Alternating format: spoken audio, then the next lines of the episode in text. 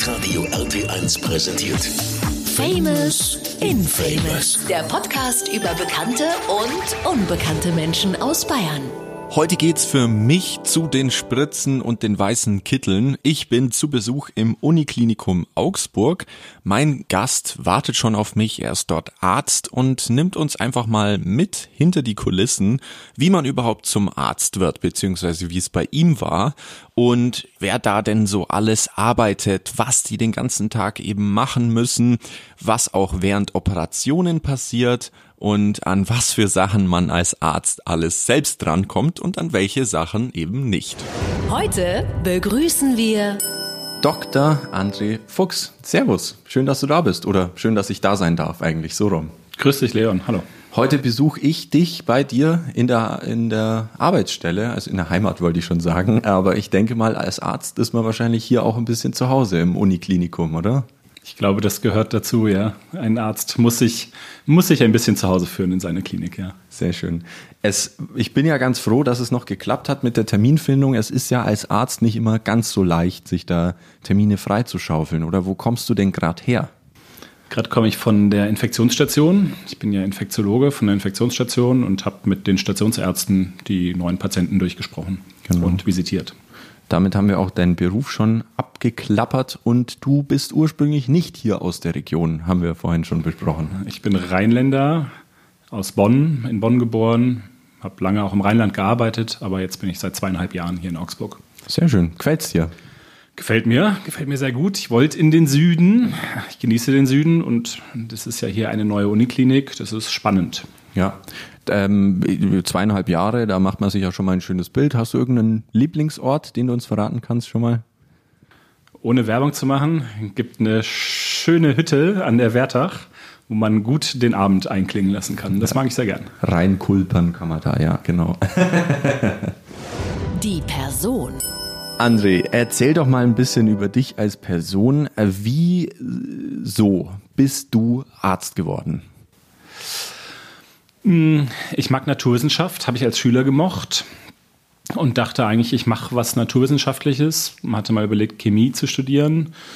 Äh, und dann ist mir aufgefallen, dass ich doch auch gerne mit Patienten zu tun haben möchte. Und dann war der Zusammenschluss äh, Naturwissenschaft und Menschenkontakt war Medizin. Und so bin ich auf die Medizin gekommen. Hm. Dann natürlich die ganz wichtige Frage, muss man denn heute noch äh, der Überstreber sein in der Schule, um irgendwann Medizin studieren zu können? Wie war es bei dir? Was hattest du für einen äh, Abschluss? Mein Abischnitt, das ist so lange her, ich kann mich da schon gar nicht mehr richtig dran erinnern. Olaf Scholz. Ich war aber kein Überstreber. Ich bin mit Wartezeit ins Studium gekommen. Das ging damals noch und ich habe im Rettungsdienst gearbeitet, bevor ich angefangen habe zu studieren, als Zivildienstleistender im Rettungsdienst angefangen und dann eben irgendwann studiert. Wenn man über den Schnitt ins Studium kommen möchte, dann muss man, glaube ich, auch ein Überstreber, deine Worte, ein Überstreber sein, um reinzukommen. Aber es gibt ja auch andere Wege. Mhm. Landarztquote, Studium im Ausland, Medizinertest. Also gibt verschiedene andere Möglichkeiten. Okay. Ist der Schnitt heute noch so hoch, weil es einfach so viele machen wollen, dass man sagt, okay, wir müssen den Schnitt so hoch machen oder hat das wirklich damit was zu tun, dass man sagt, okay, wir wollen äh, die Besten der Besten haben? Schnitt ergibt sich ja aus den Bewerbern. Also es gibt eine begrenzte Zahl Studienplätze und dann werden halt die Top X Prozent der Bewerber mit den besten Schnitten aufgenommen. Insofern, ja, sind es einfach viele Bewerber auf die zu begrenzte Zahl an, an Studierendenplätzen in Deutschland. Das ist ja auch ein politisches Thema, dass wir in Ärztemangel laufen. Die Generation Arzt wird älter, Praxen werden leer und dann wird es schwieriger, Nachwuchs zu finden. Also wir brauchen eigentlich mehr äh, Platz für Medizinstudierende. Und die Unis haben den momentan nicht. Mhm, mh. Da kommt ja immer wieder Kritik auf, dass man sagt, ja, okay, es gibt halt fähige Menschen oder Leute, die wirklich Bock drauf haben, das zu machen.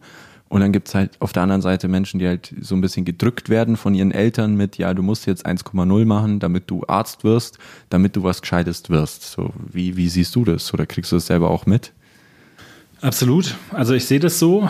Es muss natürlich aber ein objektivierbares und einfaches Kriterium geben, um Leute auszuwählen. Und na, jetzt heißt es nicht, dass einer, der ein Zweier-Abi hat, automatisch ein schlechter Arzt wird, aber in irgendeiner Form braucht es ein Kriterium, nach dem man auch die Masse relativ rasch und fair auswählen kann. Das ist ein offengelegtes Kriterium. Das hat seine Schwächen, das würde ich auf jeden Fall so sehen. Deswegen ist auch gut, dass es andere Möglichkeiten gibt, abgesehen von dem Abiturschnitt ins Medizinstudium reinzukommen. Aber es ist eben ein offenes und faires Kriterium. Und sicher sind halt Leute, die sich in der Schule engagieren und mit dem Stoff mithalten können, haben eine der Voraussetzungen, um Medizin zu studieren, haben sie halt hm. schon unter Beweis gestellt. Hm. Du hast es auf jeden Fall unter Beweis gestellt. Du hast äh, gestellt, du hast den weißen Kittel an. ähm, wie lief das denn dann genau ab? Ähm, also du, du bist von der Schule runter mit deinem Abi, hast ja dann Rettungsdienst, Wartesemester etc. Und dann äh, wird man da ins kalte Wasser geschmissen im Studium und macht dann seine, was ist das, neun Semester durch?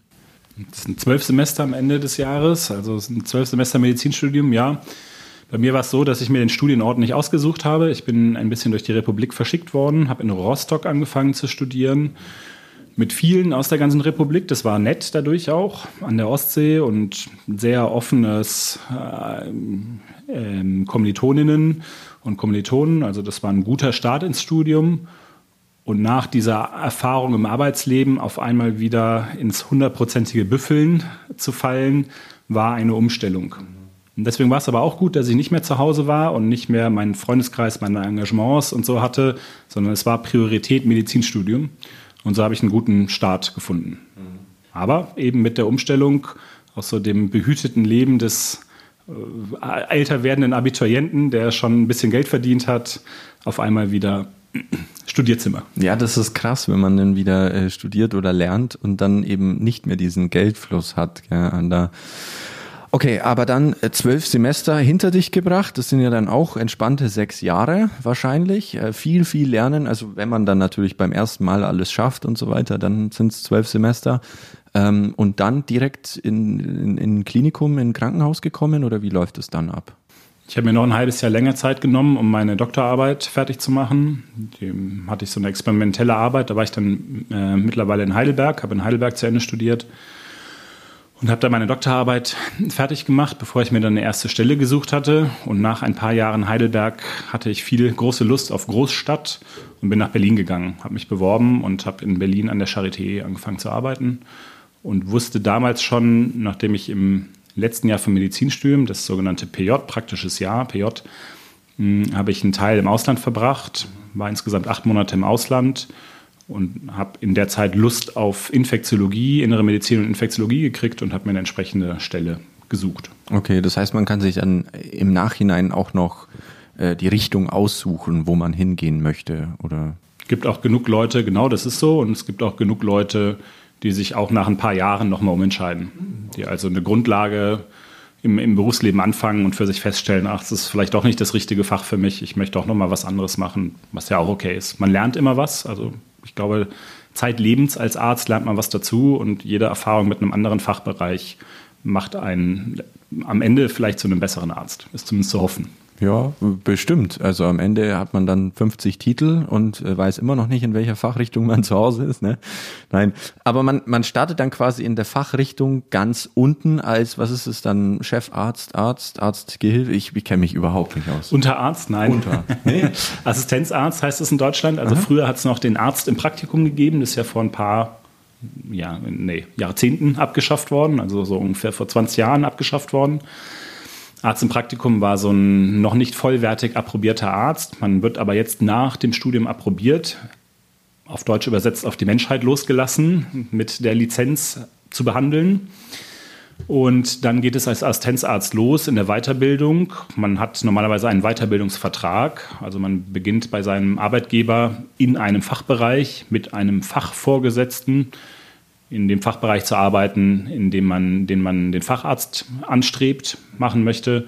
Und in der Regel ist der, der äh, Klinikdirektor oder die Klinikdirektorin sind auch die Weiterbildungsermächtigten, also die die Verantwortung für die Weiterbildung übernehmen.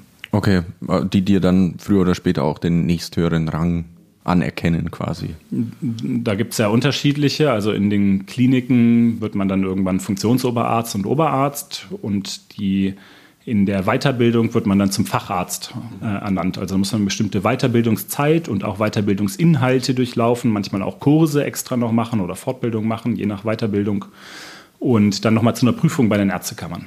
Krass, Ganz schön viel. Also es hört eigentlich nie auf mit dem Lernen in dem Beruf, oder? Hm, auch ich habe jetzt noch mal eine Prüfung, weil ich bin, ich bin ja Infektiologe und es gibt gerade eine neue Weiterbildung in der Infektiologie. Das war früher eine Zusatzbezeichnung. Jetzt ist es eine Kernkompetenz, eine Kernweiterbildung in der inneren Medizin geworden. Und da gibt es eine Übergangsregelung. Und in der Übergangsregelung müssen auch Leute, die jetzt schon länger als zehn Jahre, mehr verrate ich nicht, im Besuch, äh, Beruf sind, die müssen auch noch mal zur Prüfung. Die Okay. müssen noch mal ran. Krass, Wahnsinn. Du hast vorhin erzählt, auch die Charité war eine deiner äh, Stationen oder, oder ähm, äh, Anlaufpunkte. Das ist ja, glaube ich, so mit das bekannteste Ding in Deutschland, hätte ich jetzt fast gesagt. Also ist logisch, ja. Ähm, was sind denn so die spannendsten und emotionalen, e- emotionalsten Geschichten oder Erfahrungen, die du bisher sammeln konntest, durftest? Ja, da gibt es natürlich viele von außergewöhnlichen Dingen. Das ist auch schön in der Infektiologie, dass man auch mal mit außergewöhnlichen Dingen zu tun hat. Bis hin zu Alltagsgeschichten, die mal positiv, mal negativ verlaufen. Das gehört, glaube ich, zum Arztleben mit dazu. Mm, Spannend war zum Beispiel, ich habe auf einer Station für mm, kontagiöse Patienten gearbeitet und wir haben Lasserfälle verdachts abgeklärt. Also da wurde ein Lasserfall nach Deutschland importiert. Der Patient ist verstorben, bevor das diagnostiziert wurde in Köln und die Patienten, äh, die Pflegenden, das Medizinpersonal, das ihn versorgt hatte, das musste dann beobachtet werden, ob er sich angesteckt haben kann. Das wird auf so einer Station für hochinfektiöse Patienten dann in der Regel gemacht, sobald sie krank sind, also von der häuslichen Quarantäne dann in eine, eine Stationsversorgung. Im Zuge dessen, das war natürlich eine spannende Situation, weil es unklar war, wie viele Betroffene gibt es denn jetzt, reicht die Kapazität, wie muss man sich organisatorisch aufstellen, was passiert weiter und haben jetzt alle Lasser, haben wir auf einmal einen großen Ausbruch, das ist dann verpufft, also es hat sich keiner angesteckt, zumindest nicht im äh, Köln, Köln-Düsseldorfer Raum. Äh, ein Bestatter in der Pfalz hat sich angesteckt Hoi. der den Leichnam von dem Verstorbenen äh, behandelt hat. Das ist die erste Lasser-Übertragung außerhalb Afrikas gewesen. Krass. Wahnsinn. Und war das dann wirklich auch auf der Station mit so Ganzkörperanzügen und, und äh, Darth Vader Maske und Co., oder? Ja, wir aus dem Film, das ist tatsächlich so. Also wer den Film Outbreak zum Beispiel kennt, das sind sogenannte Gebläseschutzanzüge. Also es ist so ein Ganzkörperschutzanzug mit so einer Plexiglashaube, dass man sich umdrehen kann und man trägt ein gefiltertes Gebläse. Also die Außenluft wird eingezogen und durch entsprechende Partikelfilter geleitet, die verhindern, dass man Viren dann am Ende einatmet und sich ansteckt. Wahnsinn. Und so behandelt man dann die Patienten. Das ist anstrengend, weil man einfach durch diesen Luftstrom und so viel Flüssigkeit verliert. Also es ist anstrengend, in diesen äh, Partikel, in diesen Gebläseschutzanzügen zu arbeiten und irgendwie spannend. Ja, auf jeden Fall spannend. Also, ich meine, wenn ich, wenn ich mir vorstelle, ich bin ab und zu tauchen zum Beispiel, ja, ein Tauchanzug ist ja auch schon anstrengend, den mit rumzutragen. Gut, die sind auch ein bisschen schwerer, nehme ich mal an. Aber äh, ja, man fühlt sich dann immer schon so ein bisschen wie ein Arzt, eben wie im Film, äh, wenn man dann da so rumläuft und so weiter. Und ähm, aber ist ja auch unhandlich dann ein bisschen. Da wirklich präzise zu arbeiten, geht da wahrscheinlich auch eher nicht, oder? Das wird extra trainiert. Da gibt es dann extra, das ist natürlich so, wenn man auch dicke Handschuhe beispielsweise trägt. Also die Haptik, die, das Tast, der Tastsinn ist gestört. Muss man trainieren. Also wenn man dann Maßnahmen an Patienten vornehmen muss, Katheter legen oder was auch immer, dann äh, muss man das am besten, im besten Fall vorher geübt haben. Und das wird auch von diesen Sonderisolierstationen, so heißen diese Stationsbereiche, in den Teams wird das regelhaft trainiert. Also in unterschiedlichen Szenarien. Auch Unfälle, man muss einen bergen, wie auch immer. Krass.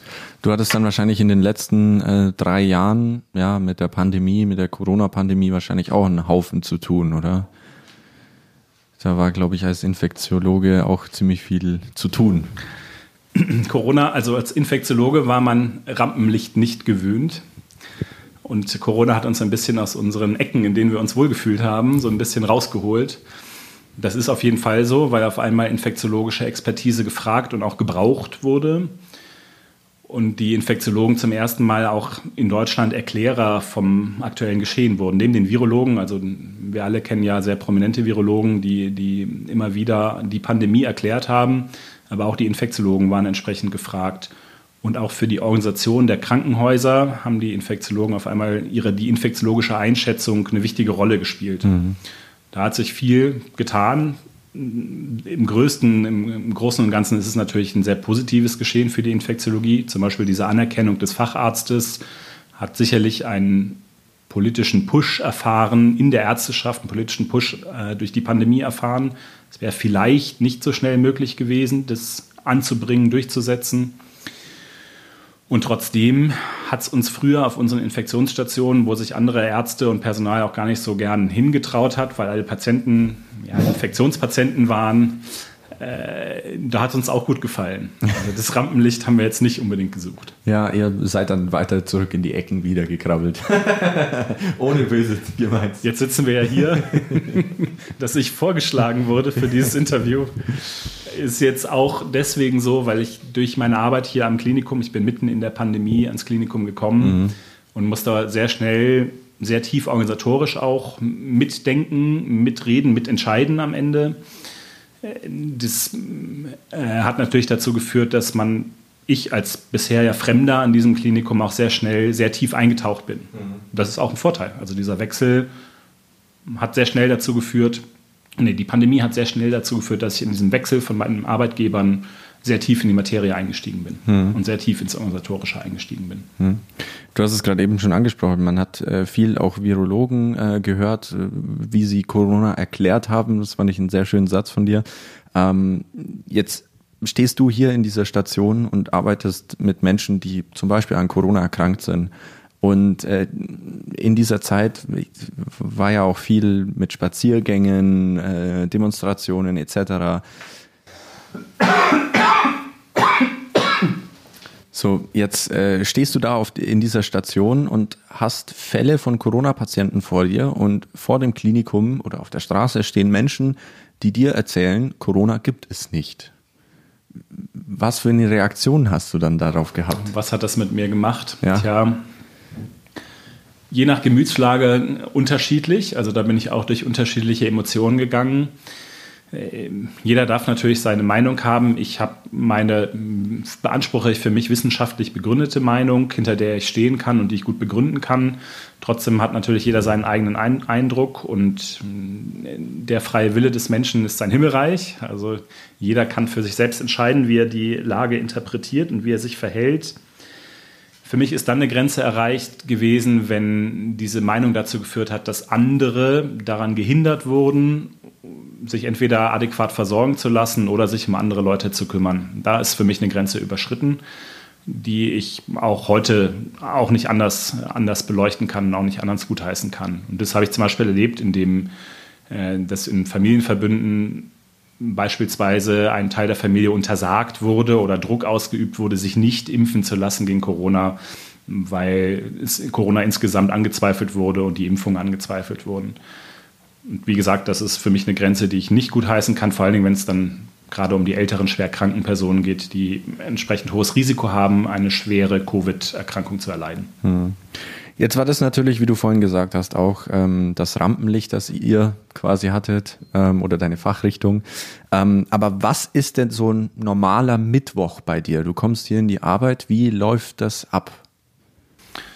Ja, also meine Woche ist ein bisschen strukturiert. Also es gibt manche Dinge, die mache ich jeden Tag und es gibt manche Dinge, die mache ich nur an einzelnen Tagen. Zum Beispiel habe ich eine Infektionsambulanz, die habe ich gerade mittwochs nicht. Also die ist dann mittwochs nicht. Äh, mein normaler Mittwoch läuft so, dass wir, nachdem ich zur Arbeit gekommen bin und mich kurz orientiert habe, gibt es neue Patienten auf der Station, haben wir eine Frühbesprechung. Da trifft sich also meine Klinik oder die Klinik, in der ich arbeite, trifft sich alle Ärzte, um neue Patienten zu besprechen. Was gab es aus dem Nachtdienst? Was gibt es für neue Fälle, die zu besprechen sind? Gibt es organisatorische Hürden, Krankheitsausfälle, die kompensiert werden? Irgendwas? Nach dieser Besprechung schaue ich mir in der Regel die neuen Patienten auf der Station an, gemeinsam mit den Stationsärzten. Und mittwochs ist dann so, dass ich auf meine Oberarztvisite laufe. Also die Stationsärzte sind ja gleichzeitig auch Weiterbildungsassistenten, die müssen ausgebildet werden, sind selber keine Fachärzte. Und einmal in der Woche gibt es eine man kann es große Visite nennen. Also dann gehe ich mit den Stationsärzten gemeinsam zu jedem Patienten. Wir untersuchen die Patienten gemeinsam und sprechen sie vor allen Dingen auch durch in der Tiefe, mm, auch aus Weiterbildungszwecken. Also damit die Kolleginnen und Kollegen, die in der Weiterbildung sind, eben was lernen über die Patienten. Dann ist es der nächste Tagespunkt an dem Mittwoch mm, eine 11 Uhr Corona-Besprechung. Es gibt ein Entscheidungsgremium, wo wir uns alle alle Verwaltungsbereiche des Hauses jede Woche einmal mittwochs treffen, also der kaufmännische Bereich, die ärztliche Direktion, die pflegerische Direktion, Krankenhaushygiene, Intensivstation, Labor und wir aus der Infektiologie treffen uns. Da bewerten wir das aktuelle Pandemiegeschehen. Gibt es viele Patienten? Ist die Versorgung adäquat möglich? Haben wir viele Personalausfälle durch Corona? Müssen also in irgendeiner Form Maßnahmen ergriffen werden, um sich der Pandemie zu stellen? Glücklicherweise ist im Moment die Besprechung ziemlich kurz. Also spricht dafür, dass nicht so viel, nicht so viel passiert, nicht so viel Dynamik herrscht. Dann gehe ich über die Intensivstation mit einem Mikrobiologen in der sogenannten ABS-Visite. ABS steht für Antibiotic Stewardship. Das ist ein interdisziplinäres Engagement, um Antibiotikaverbrauch zu optimieren. Das ist, glaube ich, gut bekannt, dass zu viel Antibiotika eingesetzt werden und dadurch Resistenzen entstehen. Und das muss nicht jeder Arzt können, nicht jeder Arzt muss das differenziert können, aber er soll sich halt beraten lassen.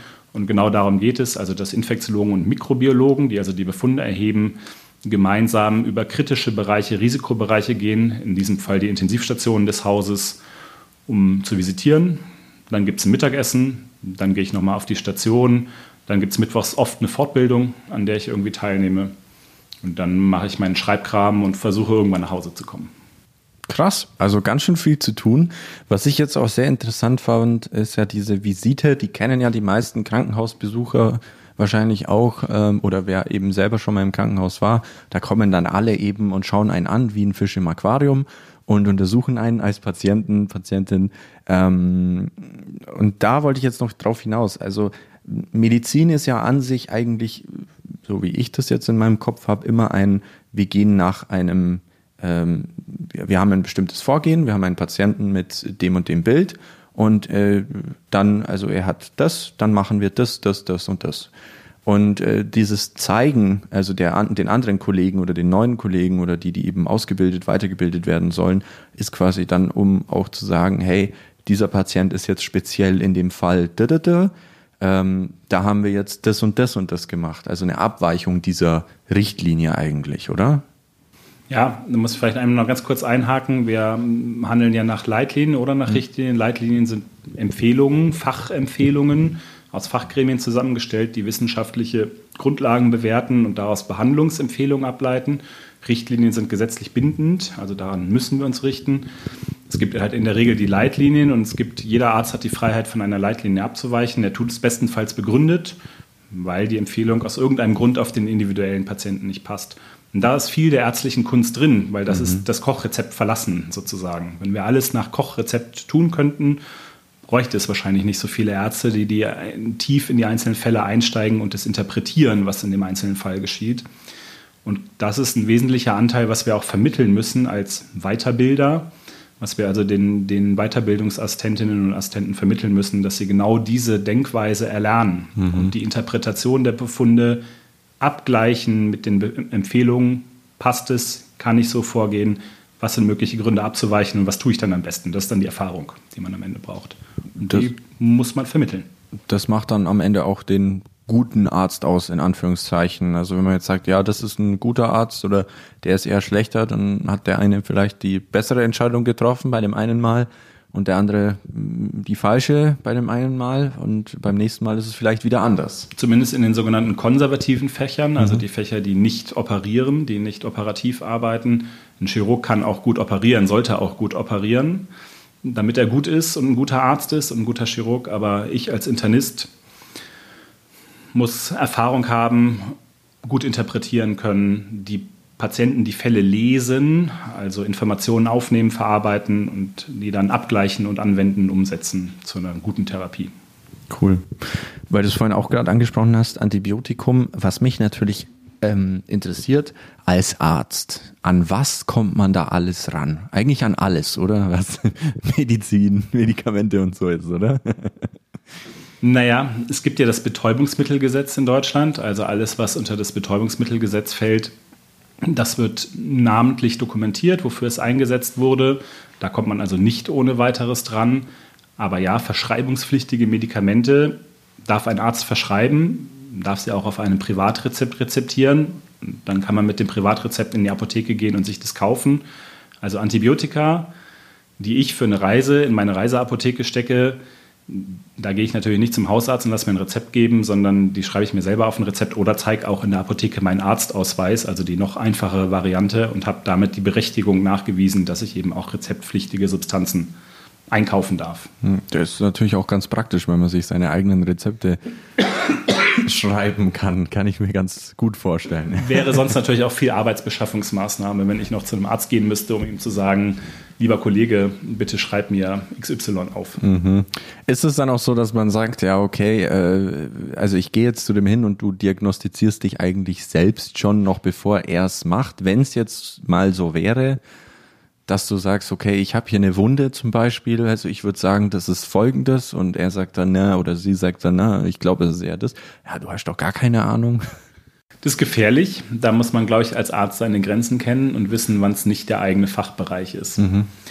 Also in seinem eigenen Fachbereich, da beansprucht, glaube ich, jeder für sich, dass er sich einigermaßen gut auskennt und einigermaßen Erfahrung hat und die Dinge einigermaßen interpretieren kann. Wobei auch da, also ich bespreche komplizierte Fälle auch immer mit, mit Kolleginnen und Kollegen von mir, einfach um noch eine Meinung, eine weitere Meinung einzuholen und das abzustimmen und abzugleichen. Wenn es sehr kompliziert ist, finde ich, ist das auch das richtige, der richtige Weg vorzugehen. Wenn ich mir das Bein breche, kann ich mir selber nicht so richtig gut helfen. Da brauche ich die Meinung eines Unfallchirurgen, ob man das jetzt operiert und wie man es operiert. Also mhm. Also da habe ich eindeutig eine Grenze. Na gut. Und äh, wie schaut es aus mit einer Arbeitskrankheit? Also, dass man sagt, okay, du zum Beispiel äh, Zahnarzt, der durch die Stadt geht und Leuten immer auf die, immer auf die Zähne schaut. Ähm, oder ich weiß nicht, gibt es bei dir sowas? Dass du sagst, okay, der hat leicht gerötete Wangen, das könnte sein zum Beispiel, oder äh, oh, das Husten, das klingt jetzt aber nach, einer, nach einem bronchialen Effekt, äh, Infekt oder irgendwie sowas? Natürlich, wie der Automechaniker, glaube ich, durch die Stadt geht und sagt, oh, da müssen jetzt aber die Bremsen nochmal, die Bremsbelege neu gemacht werden. Geht mir das auch so und das ist ja auch interessant, dass man irgendwie in der Stadt das Gangbild eines Patienten beurteilt oder den Husten hört oder die Statur beurteilt, also sehr stark abgemagerte Patienten, das Hautkolorit, wie auch immer. Äh, natürlich passiert das. Also das ist im Alltag so, dass die Informationen, man gewöhnt sich ja an, die Informationen von seinen Patienten aufzunehmen. Mhm und das schaltet man im Alltag, wenn man in den Supermarkt geht, schaltet man das nicht ab. Oder ich schalte es nicht ab, ich kann es nicht. Wie ist es dann mit der Familie? Kommen die dann die ganze Zeit zu dir und sagen, hey, äh, du kannst du mal gucken, ich habe da das und das? Oder hast du schon von Anfang an gesagt, Leute, jetzt lasst es, mir reicht's? Na, das gibt's natürlich, dass Familie, Freunde, Angehörige kommen ich glaube auch, dass ich da ganz, ich hoffe, dass ich da eine ganz gute Grenze ziehen kann und auch sagen kann, okay, davon habe ich leider keine Ahnung, damit gehst du besser zu einem passenden Facharzt. Oder ich habe halt begründetermaßen eine Meinung und Einschätzung dazu. Fragen zur Impfung, als ich als Infektiologe Fragen zur Impfung behaupte ich von mir, dass ich die gut einschätzen und beantworten kann. Da kann ich auch gerne in meinem Familien- und Freundeskreis eine Empfehlung abgeben, wenn man mich denn fragt. Ich glaube, schwierig ist es, wenn man ungefragt seine Meinung ständig äußert. weitergibt, ja. Also du würdest nie auf jemanden zugehen und direkt einfach sagen, du, äh, deine Haut schaut so und so aus, geh mal lieber jetzt hier, zack. Naja, wenn mir jetzt jemand sagt, er Im möchte Supermarkt. in Kongo, in den Kongo fahren, einen Urlaub machen, dann empfehle ich ihm schon eine reisemedizinische Beratung vorher. Also ein paar Dinge kann ich dann auch nicht weggucken, ja. bevor irgendwie was passiert. Cool. Ja, wie siehst du denn die Zukunft der Uniklinik? Wir haben ja das Schlagwort, ich äh, lasse es jetzt fallen, die Krankenhausreform, wobei ich glaube, du hast es vorhin schon mal erwähnt, kurz, ja. Das böse, böse Wort, die Krankenhausreform. Da wird gerade sehr viel diskutiert. Ähm, was macht das hier mit der Uniklinik? Was könnte passieren? Wie siehst du denn die Zukunft? Also spezifisch auf der Uniklinik Augsburg mache ich mir jetzt wegen der Krankenhausreform keine großen Sorgen. Das ist ja mit politischem Willen gegründete Uniklinik. Natürlich geht es darum, auch auf der ökonomischen Seite solide und stabil zu wirtschaften. Aber wie ich eingangs ja schon gesagt hatte, es gibt zu wenig Studienplätze für den Ärztinnen- und Ärztebedarf, den wir in Deutschland haben. Eine Uniklinik aufzugeben, ist eigentlich undenkbar und wir sind in Bayern, da ist es nochmal undenkbarer, als es vielleicht in einem anderen Bundesland wäre. Deswegen mache ich mir da keine großen Sorgen. Die Krankenhausreform, ich begrüße es eigentlich. Aus meiner Sicht unterliegen die Krankenhäuser an sehr starken ökonomischen Zwängen. Also es ist sehr stark auf, auf Wirtschaften ausgerichtet, was wir so machen. Das ist gut, aber nicht in allen Belangen. Also natürlich verwalten wir als Ärzte, das muss einem auch bewusst sein, Geld der öffentlichen Hand. Das ist Geld von uns allen, das wir ausgeben durch unsere Behandlungsmaßnahmen. Damit müssen wir verantwortungsvoll umgehen. Dass wir deswegen Gewinn, die es die Idee gibt, dass wir damit Gewinn erwirtschaften im Medizinwesen, die halte ich für falsch. Also da bin ich der Meinung, dass das falsch ist. Und dass wir uns deswegen auf so starke ökonomische Zwänge ausrichten, ist auch ein Fehler. Wenn man davon also loskommt, begrüße ich das grundsätzlich. Mhm. Wie könnte das dann sein, dass man sagt, wir kommen davon los? Ja, da ist ja zum Beispiel die Idee der, der Grundförderung nach Versorgungsstufen. Das wird viel diskutiert, die Versorgungsstufen. Und das hat sicherlich auch Diskussionsbedarf. Gerade in unterversorgten ländlichen Gebieten ist das ja auch richtig, dass man darüber äh, diskutiert und äh, Vorhaltekosten auch mit beachten muss. Aber grundsätzlich ist halt so, dass wir werden ja heutzutage pro Fall bezahlt, pro Diagnose. Wir verdienen perfiderweise sogar mehr, wenn ein Patient schwer krank ist, also wenn was schiefgegangen ist, eine Komplikation entsteht, kann es sein, dass am Ende mehr Geld von der Krankenkasse überwiesen wird. Das ist irgendwie perfide für mich in diesem System. Das heißt also, eine gewisse Grundlage muss meiner Meinung nach geschaffen werden. Ein Krankenhaus soll warm sein, die Wände sollen vernünftig gestrichen sein, Material soll da sein, Personal soll da sein. Und dann gibt es von mir aus leistungsbezogene Mittel zu einem gewissen Prozentsatz. Also Leistung soll auch gefördert werden, ganz klar. Leistung soll sich auch lohnen. Aber das greift nach meiner Meinung heutzutage zu tief und bedroht grundlegende Versorgungsstrukturen. Mhm. Mhm. Da steckst du jetzt natürlich auf jeden Fall tiefer drin als ich. Ähm, ich meine, man kann sich das Ganze ja gut reinlesen und, und, und äh, reindenken, aber ich meine, du hast ja auch die Zahlen mit im Kopf, ähm, die jetzt deine Station mit anbelangen oder mehr oder weniger das Uniklinikum hier. Was natürlich auch noch ein weiterer Punkt ist, das hast du auch schon angesprochen, Personal. Wie sieht es denn da aktuell hier im Uniklinikum oder bei dir in der Station aus mit dem Fachkräftemangel? Bei mir in der Station sieht es zum Glück ganz gut aus. Also die Infektiologie ist etwas ein geschützter Bereich, sage ich mal. Also da geht es ja vor allen Dingen immer, äh, immer mehr um Pflegekräfte. Ärztemangel gibt es auch, aber Pflegekräfte ist das größere Thema. Und die Infektiologie ist ein bisschen ein geschützter Bereich. Wenn man sich in diesem Team dem Thema einmal hingegeben hat, dann ist es ein relativ stabiles Team, glücklicherweise. Aber spätestens mit Covid ist viel durch die Krankenhäuser gegangen. Dem Personal in den Krankenhäusern wurde viel abverlangt. Die haben viele Überstunden gemacht, die haben unter ihrem körperlichen Einsatz, am Anfang gab es keine Impfung, unter, unter Einsatz also ihrer körperlichen Unversehrtheit, haben die sich um Patienten gekümmert und das zu Überstunden, schlechten Bedingungen, angestrengter Arbeit in der persönlichen Schutzausrüstung etc. Und da sind einige, haben im Zuge dessen die Entscheidung getroffen, nicht mehr im Gesundheitswesen zu arbeiten und haben das Gesundheitswesen verlassen. Das führt zu einer Lücke, die noch nicht ansatzweise äh, wieder aufgefüllt ist mhm. an Personal. Und das ist auch, das erleben wir auch hier am Haus. Also wenn man Pflegekraft, wenn Sie da draußen Pflegekräfte werden wollen, nur zu, jeder ist willkommen. Ja, ähm, ich glaube, da geht es gerade jeder Branche so, die sucht verzweifelt, ähm, was vielleicht auch ein Problem der neuen Generation ist, sage ich mal. Ähm, ich habe so das Gefühl, da fehlt ein bisschen die Lust irgendwie. So dieses, ich mache jetzt was, ich möchte das wirklich werden. Klar gibt's einige, die, die zum Beispiel was anstreben oder die sich das in den Kopf gesetzt haben, aber ich kenne viele Fälle, in, in meinem Bekanntenkreis, wo die Kids aus der Schule kommen und sagen, pff, ja, irgendwas, was nicht so anstrengend ist, bitte. Ja, also ich glaube, dass man, wenn man sich entscheidet, Medizin zu studieren, ja, dann gibt es natürlich die, die schnell über den Abischnitt reingekommen sind, aber es gibt doch einige, die da schon länger darauf hingearbeitet haben, gewartet haben. Das ist also ein gewisser Weg, der gegangen wird, der nicht entschlossene allein wegen der Länge des Weges und der Anstrengung des Weges mm, den Weg nicht beenden lässt. Insofern ist es in der Ärzteschaft eher ungewöhnlich, dass mm, Leute Arzt werden, die den kurzen Weg suchen, oder den einfacheren Weg suchen. Das ist, glaube ich, auch okay so, weil wir natürlich viele Stunden arbeiten und vor allen Dingen, das darf man nicht vergessen, zu jeder Zeit auch bereit sein müssen, auch mal länger zu arbeiten, weil wir uns jederzeit mit einem medizinischen Notfall konfrontiert sehen können oder einem Personalausfall, der nicht gedeckelt ist oder oder. Also gibt viele Situationen. Das gehört zu unserem Beruf, auch bei den Pflegekräften gehört das natürlich mit dazu. Hm, also jetzt so eine allgemeine Unlust spüre ich nicht so richtig, auch nicht an den nachwachsenden Kollegen. Aber trotzdem ist es ganz sicher so, dass man aufpassen muss, dass die Attraktivität erhalten bleibt.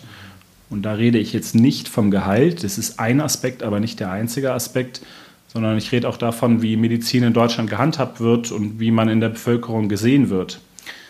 Und da gibt es ein großes Thema. Wenn jetzt die Politiker und Politikerinnen hier zuhören, gibt es für mich ein großes Thema, das ist die Bürokratisierung in der Medizin. Weil alles, was wir zu Papier bringen müssen, was wir dokumentieren müssen, was wir machen müssen, um Qualitätskriterien aufrechtzuerhalten, hat irgendwo seine Berechtigung. Ich möchte es nicht in Frage stellen. Aber das Personal muss es machen. Und das Personal kann in dieser Zeit nicht sich weiterbilden, forschen, ausbilden oder auch die Patienten behandeln, was ja eigentlich unsere Kern, Kernaufgabe sein sollte. Und da ist für mich in den letzten Jahren schon eine spürbare Missentwicklung äh, vonstatten gegangen, die nicht immer beim Patienten ankommt. Also gerade das Thema, große Thema Qualitätskriterien ist ein wichtiges Thema. Man muss eine Lösung finden.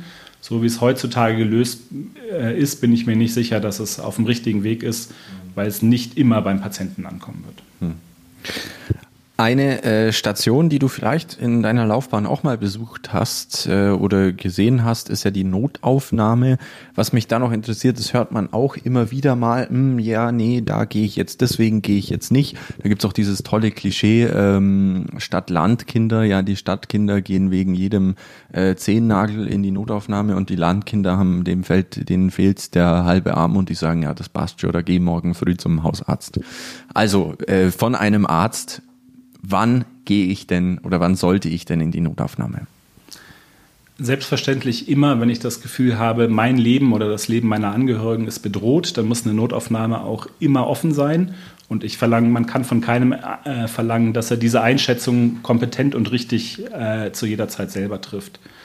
Dinge, die schon länger bestehen, die langsam gekommen sind, die nicht bedrohlich sind, die verbrauchen, brauchen jetzt nicht unbedingt eine Abklärung in der Notaufnahme, weil man zum Beispiel gerade mit seiner eigenen Arbeit oder seinen Termin äh, fertig ist und eine Lücke hat in seinem Terminplan. Also da gibt es schon die klare Aufforderung, so ist das System ja gedacht in der Medizin, dass man sich eben Freiräume schafft, um einen Facharzttermin wahrzunehmen, um die seit fünf Wochen bestehenden Rückenschmerzen weiter abklären zu lassen beispielsweise. Also kam plötzlich und ist bedrohlich, Notaufnahme ist langsam gekommen und es ist gerade opportun, in die Notaufnahme zu gehen, ist so von der Versorgungsidee, wie die Notaufnahme funktionieren soll, nicht die richtige Idee. Der heiße Stuhl. Pizza oder Nudeln? Nudeln. Stadt oder Land? Land. Aufzug oder Treppe? Treppe. Ketchup oder Mayo? Pommes Schranke, ich bin Rheinländer. Nacht oder Frühschicht? Frühschicht. Okay. Ähm, wie kommst du nach zwei Stunden Schlaf aus dem Bett? Mit einem großen schwarzen Kaffee. da wollte ich jetzt auch gerade nachfragen. Das ist wahrscheinlich so das Number One Klischee. Ärzte bestehen eigentlich nur aus ähm, Kaffee, oder? Also ich trinke schon gerne und viel Kaffee. Ich habe eine gute Kaffeemaschine überall da, wo ich arbeite, steht eine und die benutze ich auch regelmäßig. Ja. Ähm, hast du noch ein paar Klischees, die so über euch äh, Ärzte bestehen, äh, die du auch bejahen kannst? Fällt dir da spontan irgendwas ein? Na, ich glaube, das mit dem Kaffee ist schon ein ganz gutes Klischee. Ja. Das kann man schon bejahen. Was gibt es denn noch für Ärzte-Klischees? Hm. Hm. Weiß ich nicht. Menschlich haben die es meistens nicht so drauf, weil die ja eh nur Strebis waren. Kann Würde ich jetzt, auf mich persönlich nicht anwenden. Ja. Also Ärzteschaft bildet die Bevölkerung ab. es gibt solche und solche. Äh, ich für mich persönlich würde das jetzt eher nicht. Ich war kein Streber. Okay. Ah, äh, ganz klar. Moment, das habe ich mir hier aufgeschrieben. Äh, der, der Arzt oder die Ärztin und die Pflegerinnen. Das Klischee, dass da immer irgendwie Tensions, sagen wir mal, in der Luft schweben. Das ist leider manchmal so. Ich, für mich ist das auch eine Fehlentwicklung. Ich würde mir wünschen, dass man dazu kommt, im Krankenhaus im Team zu arbeiten und dass auch die Verantwortung verteilt ist für die Patienten.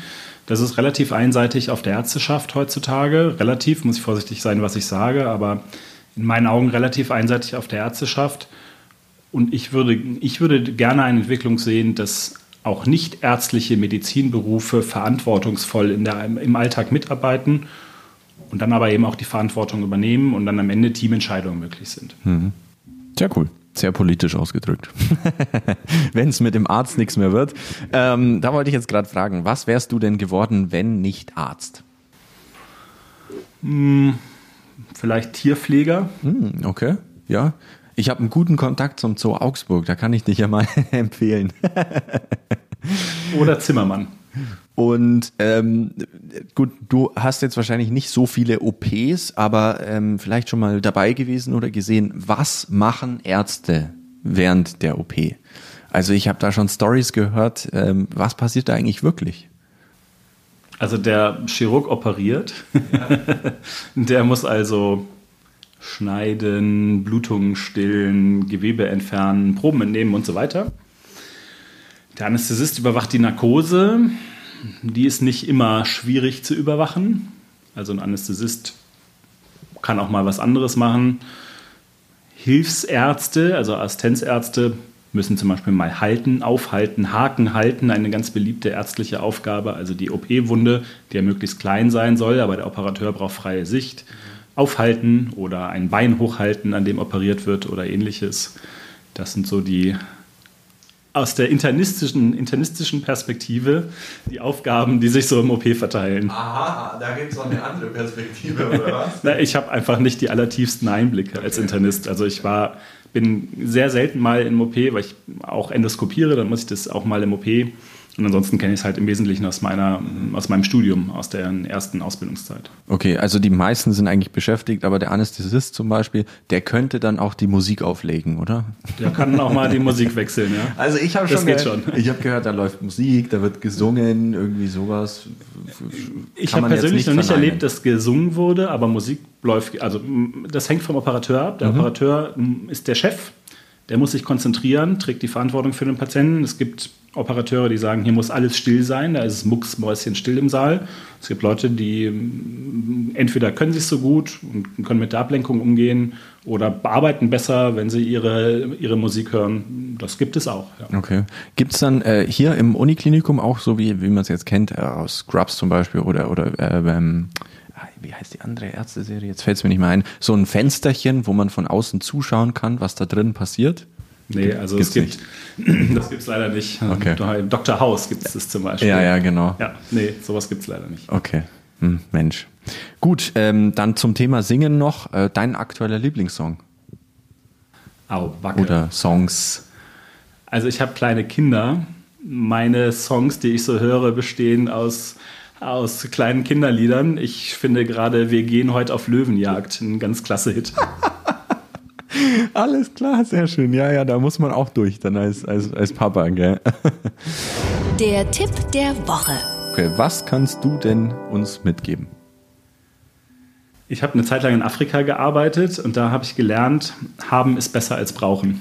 Das ist mein Alltagstipp. Cool. Zu guter Letzt. Dann war es das schon, dann haben wir es schon geschafft. André, vielen, vielen Dank dir für deine Zeit. Sehr ähm, gerne. Wie geht es jetzt für dich weiter? Geht es jetzt wieder zurück auf Station und nochmal checken, nochmal gucken, ob noch alles steht? In Station bin ich fertig, aber ich muss nochmal an meine E-Mails oh. ein bisschen Wissenschaft noch weiterbringen. Sehr cool. Famous Infamous. Der Hitradio RT1 Podcast über bekannte und unbekannte Menschen aus Bayern. Und die Geschichten dahinter. Alle Folgen zum Nachhören auf rt1.de und überall, wo es Podcasts gibt.